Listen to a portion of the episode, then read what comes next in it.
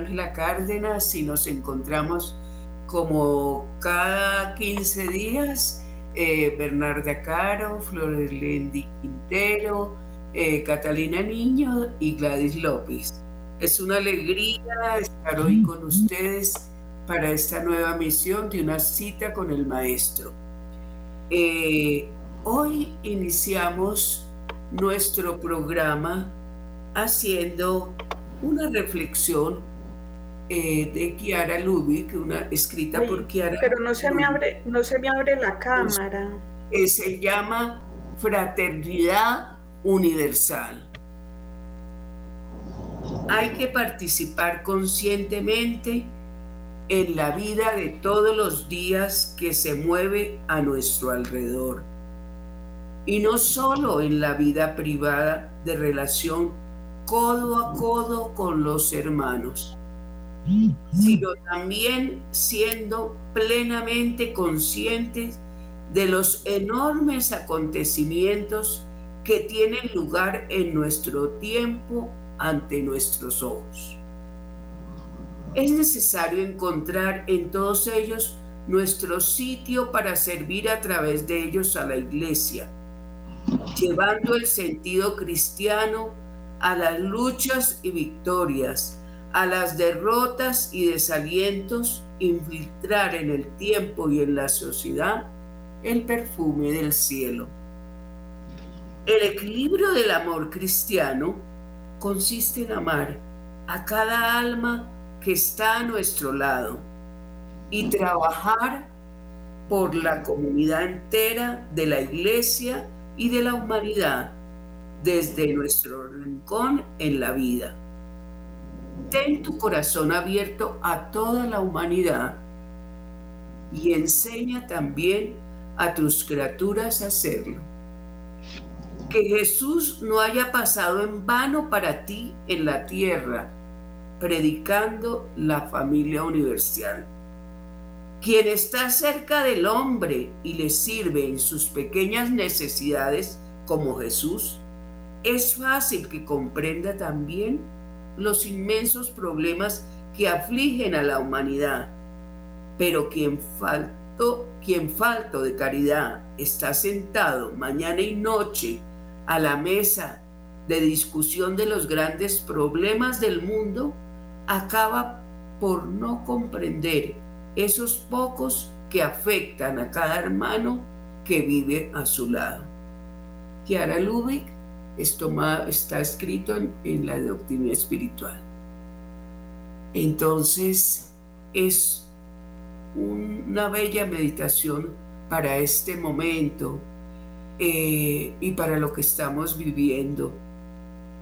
Entonces yo los invito a los oyentes a que aquello que escucharon y también a mis compañeros de la mesa, eh, que expresen qué tienen en el corazón o qué les ha dejado este texto para meditar, pero también para poner en práctica. Yo creo que estamos viviendo momentos de mucho dolor. Y uno se pregunta, la fraternidad, la paz, es cada día hacer un examen de conciencia para mí de cómo estoy viviendo en relación a las demás, con las demás personas. Porque podemos también ser elementos que creamos la guerra en, en nuestros ambientes. Entonces, no sé si alguna quiera como expresar algo acerca de esta meditación, ¿no? Hay frases que nos quedan en el corazón. No sé, Flores Lendi, ¿podrías decirnos algo? Sí, señora. Eh, buenos días para todos los oyentes. Es muy importante el vivir esa fraternidad universal desde nuestra nada, desde lo que somos.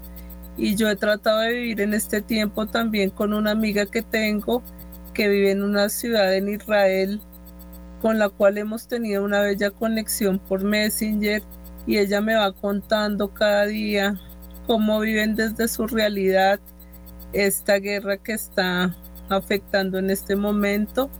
Y ha sido lindo compartir con ella porque siempre le envío cualquier palabra, cualquier oración, cualquier voz de aliento y sobre todo lo que nos piden es mucha oración para poder afrontar lo que están viviendo desde donde ellos se encuentran.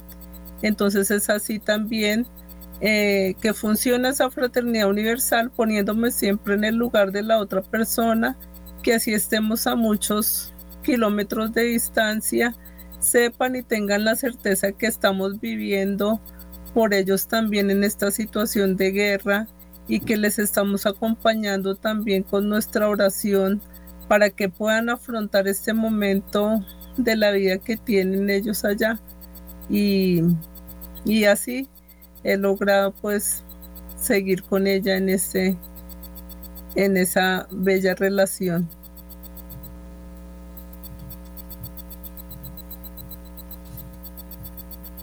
Así es, es realmente muy bello lo que nos cuentas, que tenemos que vivir realmente en esta continua también oración a los que, ¿no? Por todas aquellas personas que están sufriendo. Y Bernarda quería decirnos algo. Sí, hoy, hoy en, en, nuestro, eh, en la oración de la mañana, nuestro cardenal decía una frase muy linda que me llamó la atención. Decía, corazones fervientes, pies en camino. Yo lo tomé como una oración, em, así como dice Flor, eh, pues estar en, esa, en esa oración de corazón, de corazón a Dios, amando a nuestro prójimo en, todas las necesidades que, pues, que encontramos los que estén cerca nuestro. Eh, ¿Para qué? Para ayudar también a construir la, fraternidad universal. Sí. Gracias. ¿Y Catalina quiere decirnos algo? Eh, yo pues he estado meditando también la palabra. Sí he sentido y he abrazado el Jesús abandonado que se vive en Medio Oriente. Pues aunque uno no quiere ver estas imágenes que aparecen en las noticias, es, es inevitable verlas porque pues es, todos los días son noticias de, pues son las primeras noticias que salen y, todavía es, es increíble pensar que hay una guerra, ¿no? En este momento y que están muriendo personas inocentes. Entonces ayer escuchando la misa decía, aclamad, en el Salmo se decía, el Padre decía, aclamad la gloria y el poder del Señor. Frente a, ante la inutilidad de la guerra, pues, y este Jesús abandonado que estamos viviendo todos, porque yo me uno y me, y me hago uno con, con las personas, con los musulmanes, con los palestinos, con los israelíes, me hago uno como hermana y, de verdad que el Padre nos acoja a todos en este momento de dolor y que sea Él el único encargado de, de, de, hacernos ver otra, otra, otro momento. Entonces es seguir como en esta tarea de, estar en permanente oración, aclamar la gloria. Gladys, ¿quisiera decir algo?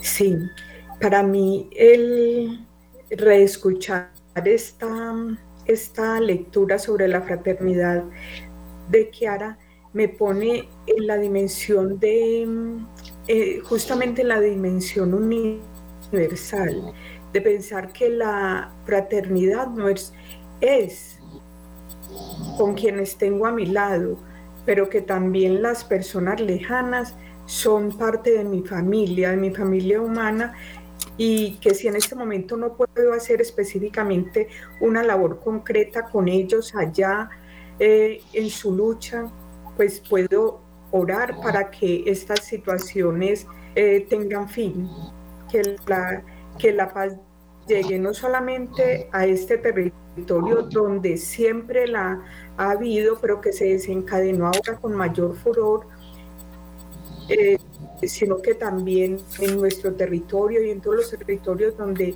está todavía la guerra pueda disminuir y desaparecer.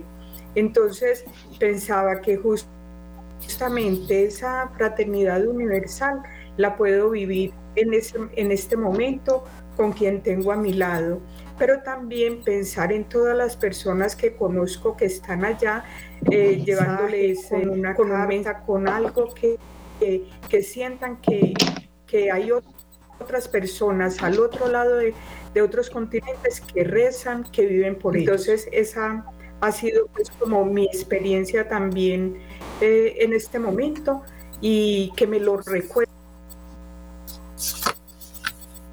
Gracias, muchas gracias. De verdad también los queridos oyentes tendrán tantas cosas que ponernos en común y, de verdad hagamos como este, eh, este, real, este propósito de, de, ser generadores de paz, ¿no? De vivir por la fraternidad universal, como lo hemos anotado, tratando de crear relaciones con las personas que están a nuestro lado. Entonces, ahora las invito a escuchar una canción que dice, Sembrando la paz.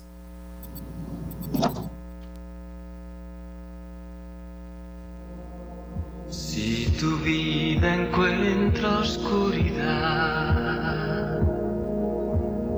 siente en ti la delicada voz que grita esperanza al corazón. Habla en tu interior, solo no estás.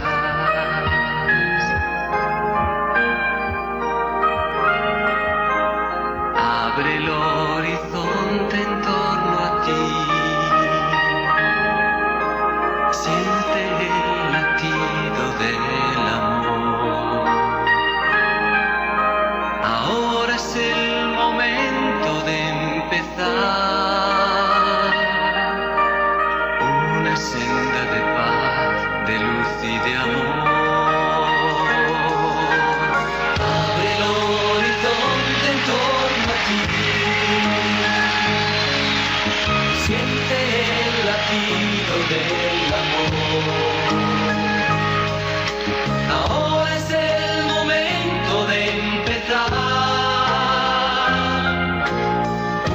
senda de paz, de luz y de amor.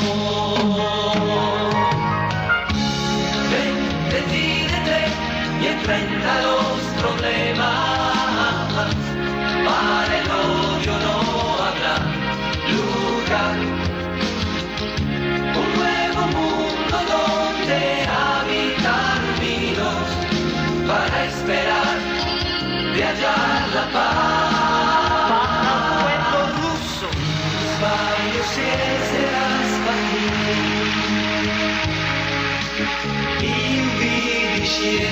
максимум его. Все начни сначала, что неси. Люди цвет надежды и добра.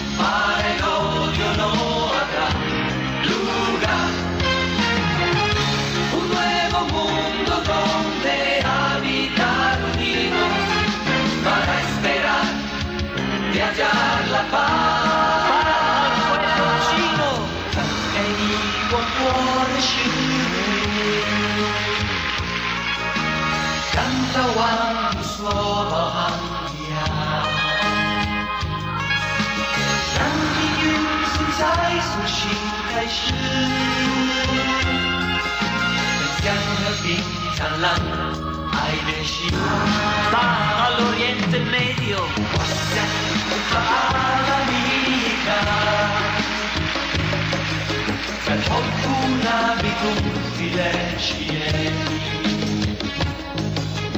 هذه فسعتك لبدي بنشوف أمل السلم والحب والنور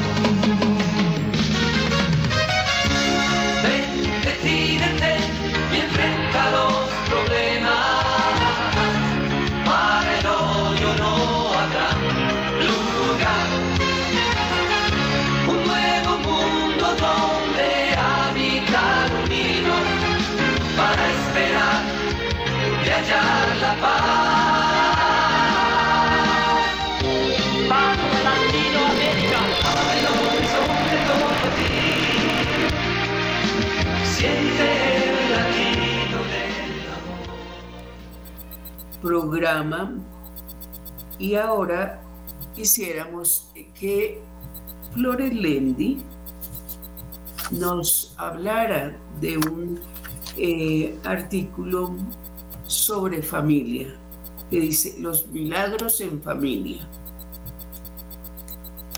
Sí, queridos oyentes, esta es una experiencia que nos envía Ricardo Cuellar desde Perú. Él nos comenta que su experiencia personal junto con su familia y dice que desde nuestro silencio hay razón y esperanza. Nos comenta Ricardo que él es un profesional, que es padre de dos hijos profesionales y que perciben su vida en profundidad a través de la experiencia que han hecho con su hijo, que se llama Ricardo, quien desde temprana edad presentó una discapacidad auditiva.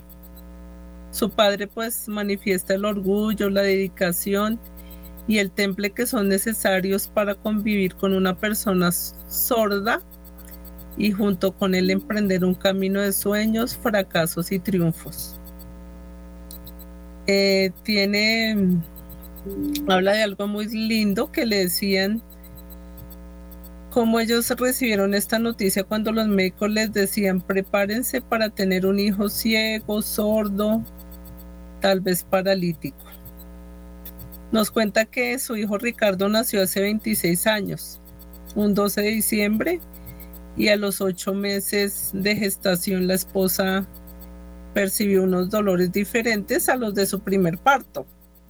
Inmediatamente ellos fueron al servicio médico, no se escuchaban los latidos del corazón del bebé, e inmediatamente fueron a la ciudad de Piura y finalmente escucharon los latidos de su corazón y se le practicó a la mamita una cesárea de urgencias. El niño pues presentó asfixia antes de la cesárea y permaneció posteriormente en cuidados intensivos. Pero pues en ese momento también se le subió la bilirruina, entre otras complicaciones que tuvo en ese momento. Al salir ya de la clínica, los médicos advirtieron que tendría secuelas y que se prepararan para afrontar un hijo ciego, sordo y paralítico.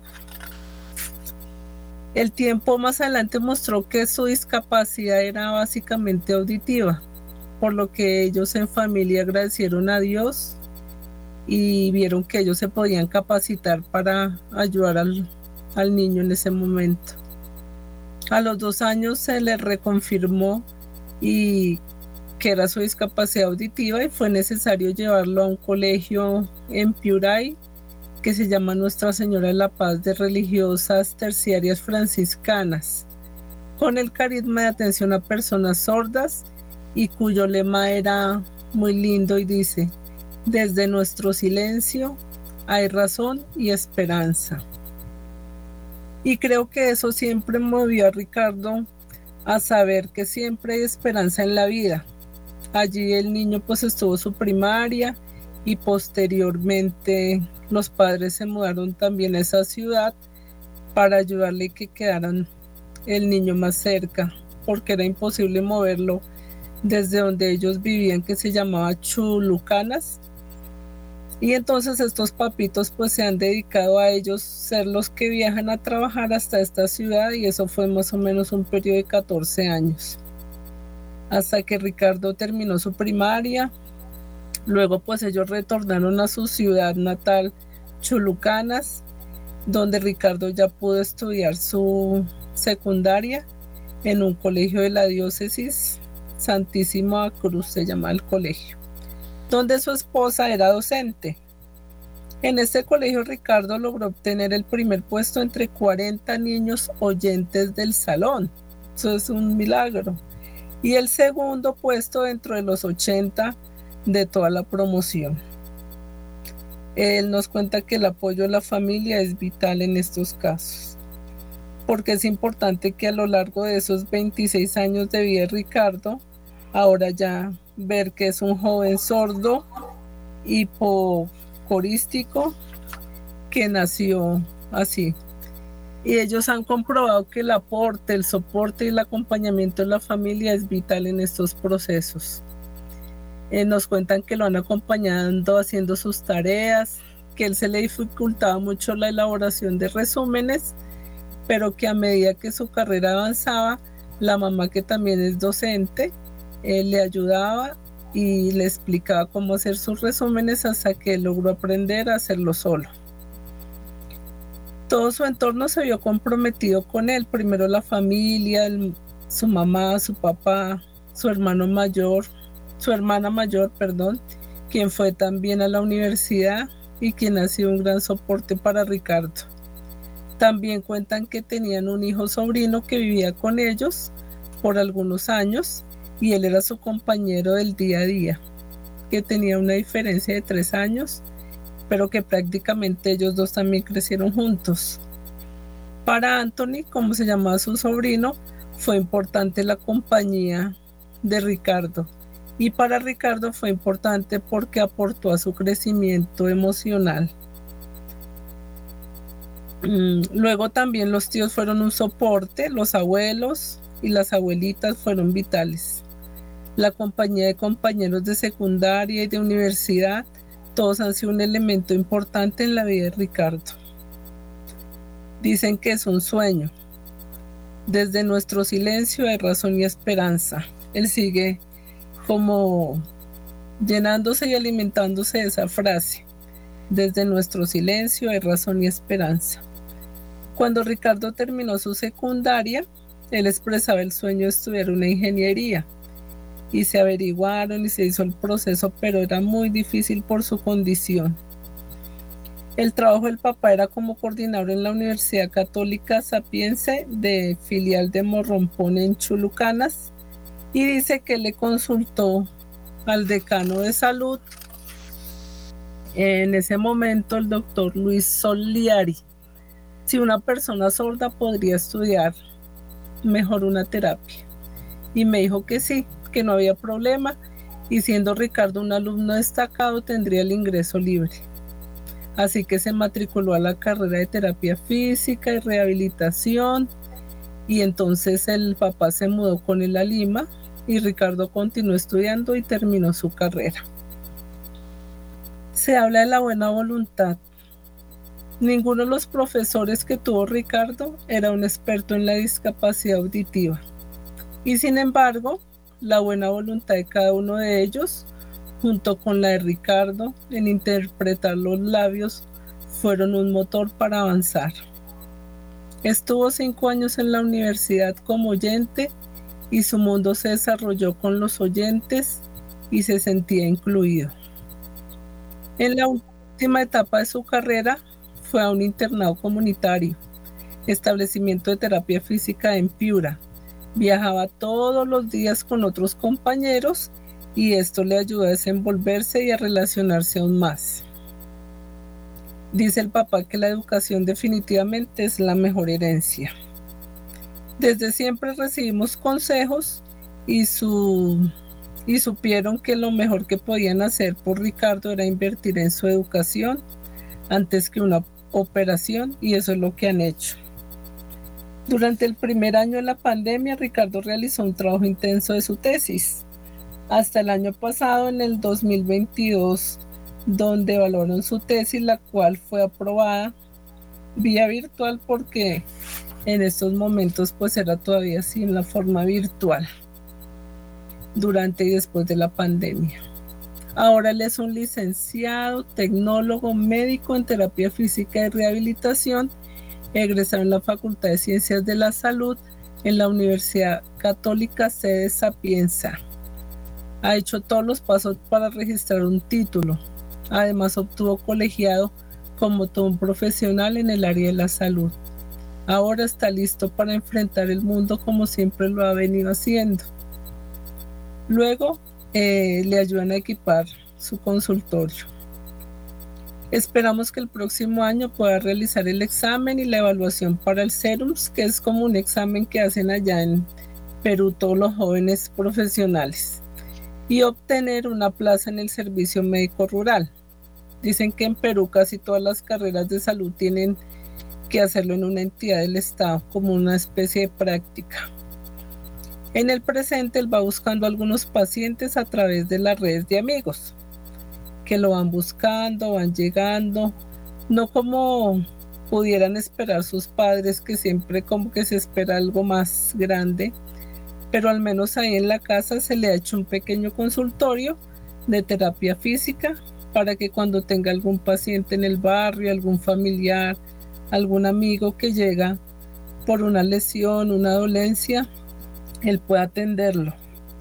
También nos gustaría poder equipar su consultorio, ya que si no se encuentra trabajo, poder equiparlo con más instrumentos de terapia para que él pueda brindar los servicios.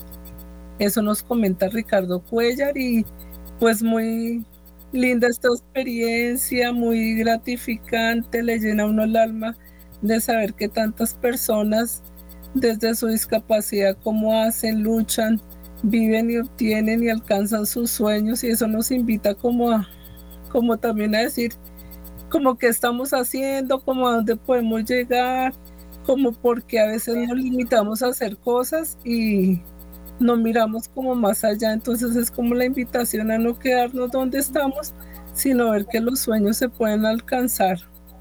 Gracias. Es hermosísima esta, esta experiencia de vida, realmente que conmueve, ¿no?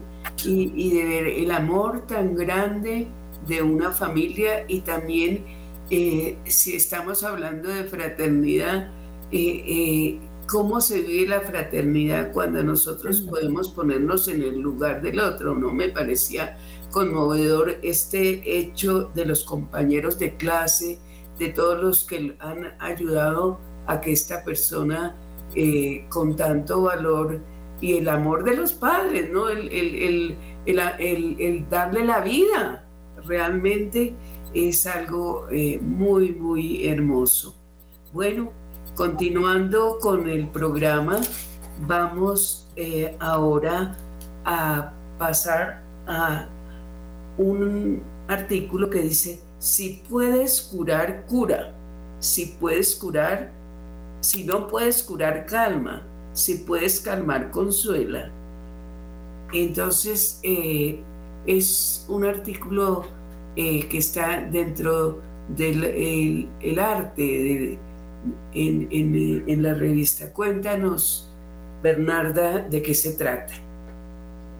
Eh, sí, em, en un artículo de Ciudad Nueva sobre salud mental, em, la reflexión que nos hace Alejandra Catrido, una psicóloga mexicana, sobre el tema de salud mental, que ella, a través de la exposición que hizo en el Centro de Formación en el CELAN en Colombia, nos hace pensar sobre la importancia del cuidado del otro, del que está a mi lado, pues todos necesitamos amor y buscamos la felicidad. Dice Alejandra que el poder aportar y compartir sus conocimientos respecto a la salud mental con su grupo de estudio experimentó que Dios se servía de ella como instrumento para transmitir lo que cada uno necesita entender. Compartieron experiencias de vida, de fe, de fraternidad y se animaron mutuamente. Hablar de ansiedad, de depresión, de conductas adictivas, de soledad, de problemas de pareja y familia, le permitió compartir su vida como terapeuta, conocer tantas historias de mucho sufrimiento.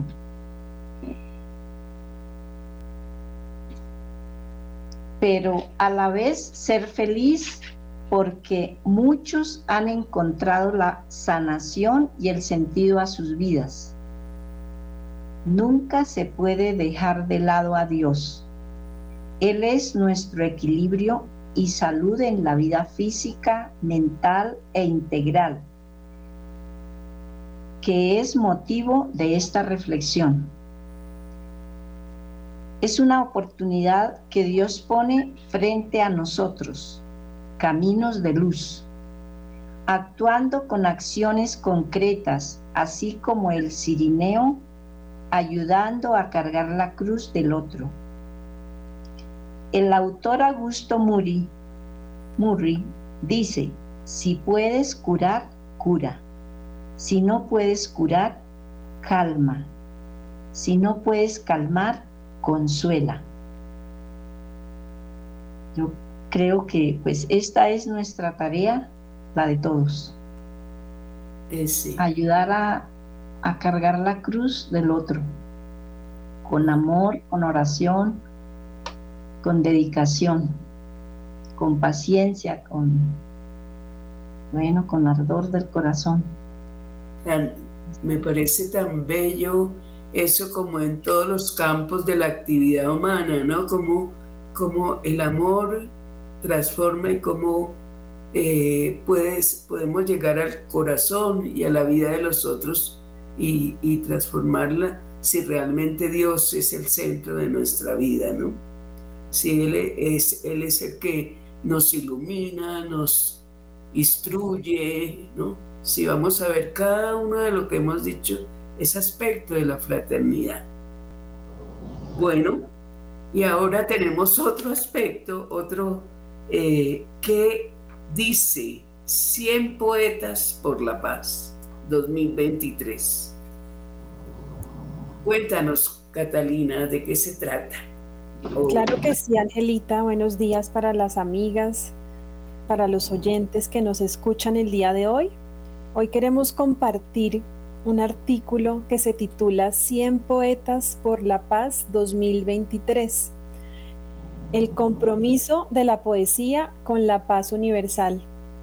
Esta iniciativa está a cargo de una escritora uruguaya, Verónica Bianchi, quien se encargó de compilar estos versos y pues hoy en día hay una antología y estos textos están en todos los países y son de diversos autores. Está Argentina, Uruguay, Colombia, Brasil, México, Cuba, El Salvador, Honduras, Estados Unidos, Japón, Austria, Rumania, España e Israel.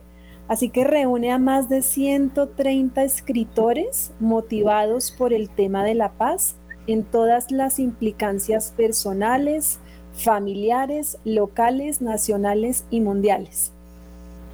Yo quiero compartir este escrito que no está incluido en esta, en esta compilación, pero lo quiero compartir hoy con ustedes. Se titula La noche eh, en la ciudad. La noche en la ciudad es oscura, excepto por el brillo de los misiles, silenciosa, excepto por el sonido del bombardeo, aterradora, excepto por la promesa tranquilizadora de la oración, negra, excepto por la luz de los mártires. Es una, ella es, eh, bueno, era Eva Abunada, una poetisa y novelista palestina, quien falleció el viernes por causa de la guerra que se está viviendo en Medio Oriente. Continúo con el siguiente poema de Alicia María Salazar, ella es argentina, y nos manifiesta sus anhelos de una paz futura. En la libertad de una nueva tierra que se gesta solidaria y humana, donde habitará la justicia, la igualdad, la tolerancia y el amor, en búsqueda de un venturoso futuro habrá paz, ahí donde se levante con ímpetu la vida y será hasta el final de los tiempos habrá paz. Hanna Barco, de Colombia, nos habla de la permanencia de la paz en aquellas cosas sencillas y cotidianas de la vida y lo expresa de la siguiente manera, que permanezca, que permanezca siempre entre nosotros, en cada gota de lluvia y en el viento y en los rayos del sol y en los suspiros, en cada beso tierno, en las miradas, en la palabra que vuela conmovida, en las manos extendidas de los niños. La mexicana Guadalupe Espinosa Lagunas nos manifiesta con sentida emoción cómo sufre el poeta comprometido con la paz ante las guerras y la muerte. Hoy vi llorar al poeta de impotencia y desconsuelo al ver la paz mancillada, la humanidad angustiada, destrozada por el duelo. Hoy vi llorando al poeta, elevando el rostro al cielo, por la sangre derramada, por su ciudad bombardeada, por el dolor de su pueblo. Por su parte, la chilena Elaine Reidran Reinhardt imagina y describe un viaje místico de nuestro planeta. Y lo dice así, inundada de emociones, la Tierra viaja por su sendero en una explosión mágica de instantes nuevos y plenos. Va al encuentro de su amante como alma destellante y pura, enriquecida de experiencias, liberada de temores. Viaja con sonrisa de estrella, llevando a miles de hijos ligados a su dulce cintura de novia y madre eterna. Ya finalmente, para cerrar esta apretada muestra, es un resumen muy sucinto, la poeta cubana Zoraida Lomas Suárez nos comparte su sueño. Sin embargo, hay un sueño guerrero que da vueltas en mi mente, que no teme ante la adversidad, que ha sufrido el mundo repleto de ironía. ¿Cómo vamos a buscar el camino que conduce a la paz cuando la paz en realidad es el camino? Muchos son los poemas de diversa factura y, vuelo poético, pero todos ellos hermanados por un sentimiento común de paz, una paz que abre a todos por igual y que se instala como una necesidad y una verdad permanente en cada rincón de nuestro mundo.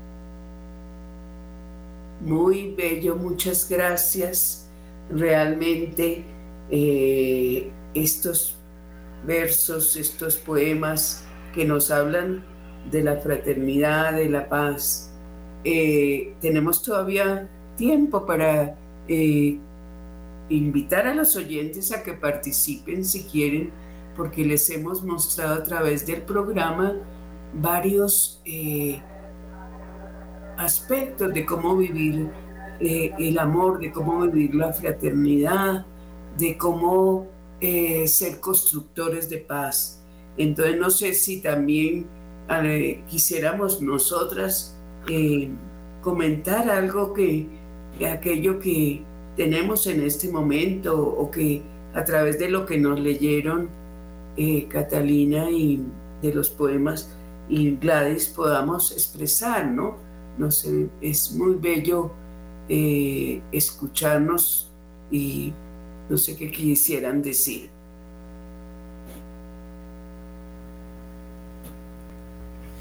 Yo digo, Ángela, que ha sido un programa hacia la paz, porque desde las experiencias, desde cada lectura de la lectura de la fraternidad, la canción, todo nos habla como esta súplica de la paz que esperemos, yo lo siento también en conjunto como una oración al cielo, que se nos escuche así en colectivo para que la paz eh, llegue y que no es solamente este momento, sino que lo dupliquemos lógicamente con todo lo que decíamos ahora en hacer en nuestra vida cotidiana, en nuestras relaciones, en cada mensaje que enviamos, que sea este aporte justamente para construir esta paz de la que estamos hablando.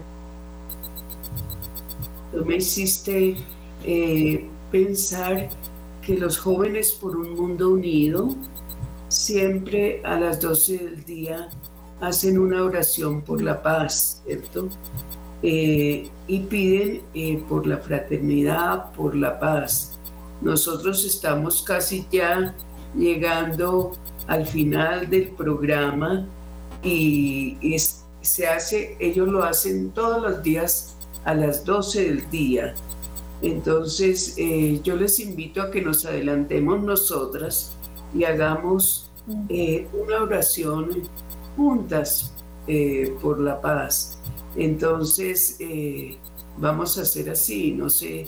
Yo invito a, Gladys a que haga la oración y generalmente se hace y se repite en todo, ¿cierto? Pero no sé si eh, en el programa, entonces cada uno en el silencio eh, nos unimos a la intención de lo que va a decir Gladys. Y les pedimos a los oyentes que en su casa la repitan, repitan la oración con nosotras. Bueno, entonces eh, em, le pedimos al Eterno Padre por esta intención colectiva universal que tenemos. Eterno Padre, en nombre de Jesús,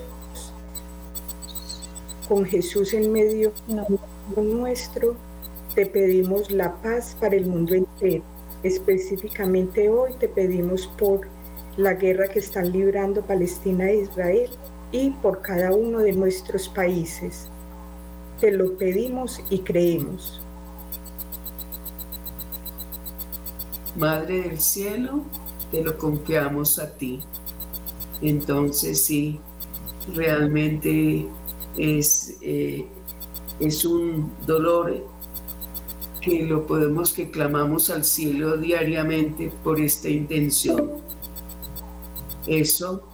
Entonces, eh, yo quería comentar algo que me llega en este momento y es cómo podemos ser también constructores de paz desde donde estemos cada uno de nosotros.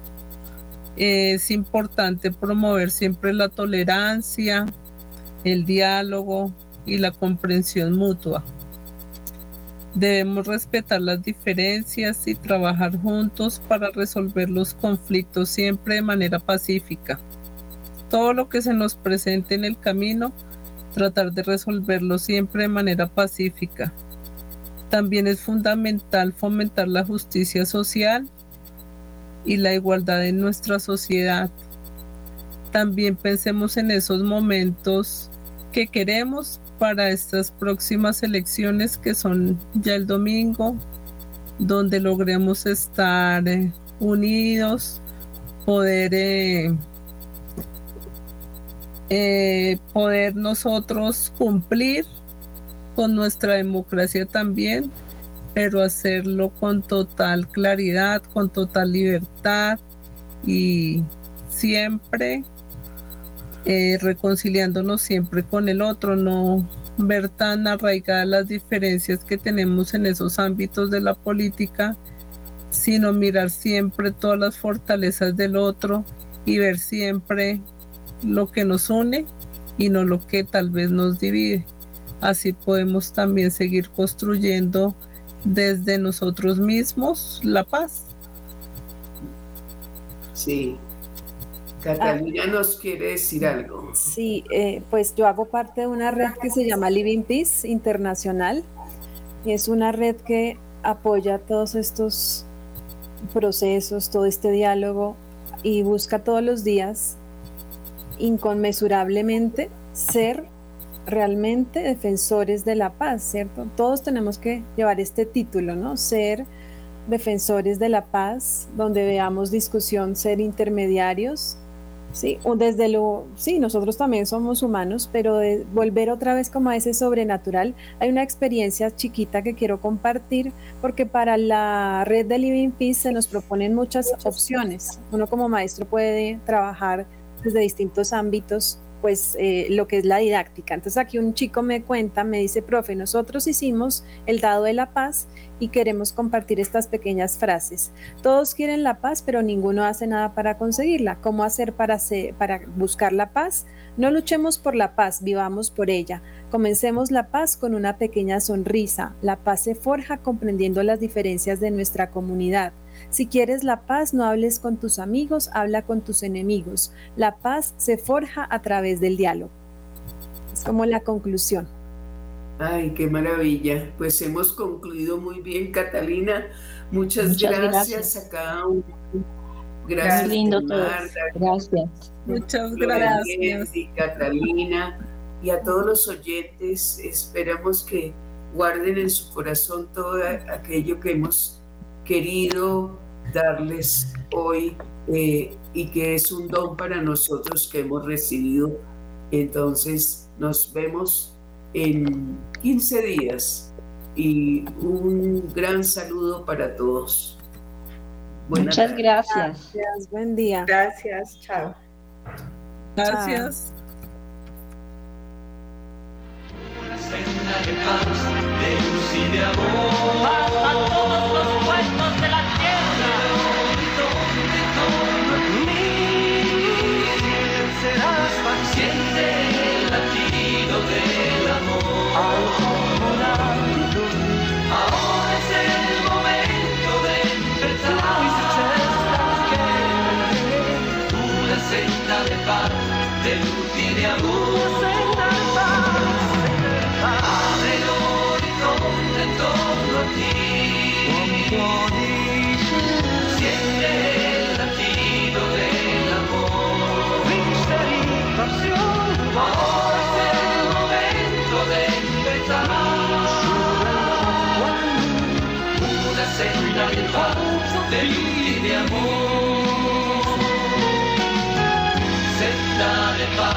de luz y de amor.